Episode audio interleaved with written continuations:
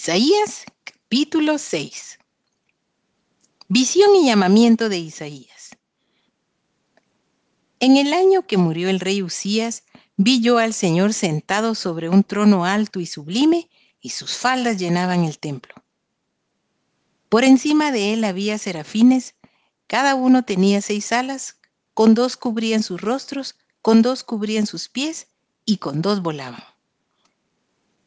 Y el uno al otro daba voces diciendo, Santo, Santo, Santo, Jehová de los ejércitos, toda la tierra está llena de su gloria. Y los quiciales de las puertas se estremecieron con la voz del que clamaba, y la casa se llenó de humo. Entonces dije, ay de mí, que soy muerto, porque siendo hombre inmundo de labios y habitando en medio de pueblo que tiene labios inmundos, han visto mis ojos al rey, Jehová de los ejércitos.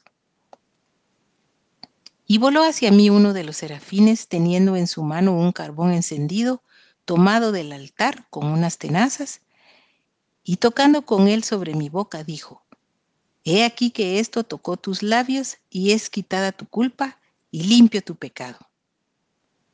Después oí la voz del Señor que decía, ¿A quién enviaré y quién irá por nosotros? Entonces respondí yo, heme aquí, envíame a mí. Y dijo, anda y di a este pueblo, oíd bien y no entendáis, ved por cierto, mas no comprendáis.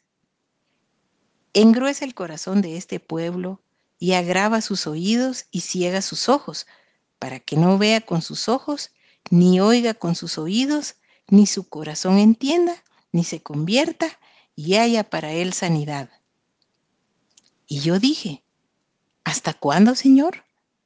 Y respondió él, hasta que las ciudades estén asoladas y sin morador y no haya hombre en las casas y la tierra esté hecha un desierto, hasta que Jehová haya echado lejos a los hombres y multiplicado los lugares abandonados en medio de la tierra. Y si quedare aún en ella la décima parte, esta volverá a ser destruida, pero como el roble y la encina, que al ser cortados aún queda el tronco, así será el tronco, la simiente santa.